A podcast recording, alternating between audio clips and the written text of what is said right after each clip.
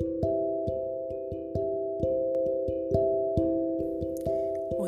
Darte gracias por todos aquellos que exponiendo sus vidas siguen trabajando, por los médicos, enfermeras, docentes, auxiliares, por las personas que ayudan en el aseo en los hospitales, los que conducen las ambulancias, los trabajadores que nos prestan todos los servicios de salud pública y privada, los que trabajan en las droguerías, los que elaboran tapabocas, los que trabajan con las muestras de los laboratorios, por cada persona que tú le has regalado ese don de servicio incondicional y que lo hacen en buena actitud. Romanos 12:7.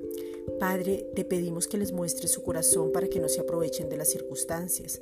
Pedimos que no oculten información con respecto a la vacunación y sus consecuencias, sino que todo salga a la luz, que no escatimen en la toma de muestras, que tengan verdadera libertad para poder desempeñarse, que puedan entender que el don de servicio es un don dado por ti directamente. Efesios 6:7. Te pedimos, Padre, en el nombre de Jesucristo, que sean guardados, que tengan todas las normas de seguridad, que se cuiden y no excedan atentando sobre sus vidas, que no se confíen, que tengan empatía, que sean movidas a misericordia siempre, que ellos puedan reflejar el amor de Dios a otros. Tercera de Juan 1.5.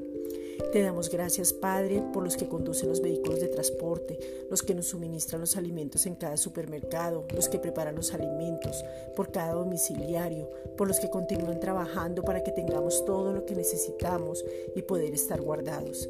Filipenses 2.30. Gracias, Padre.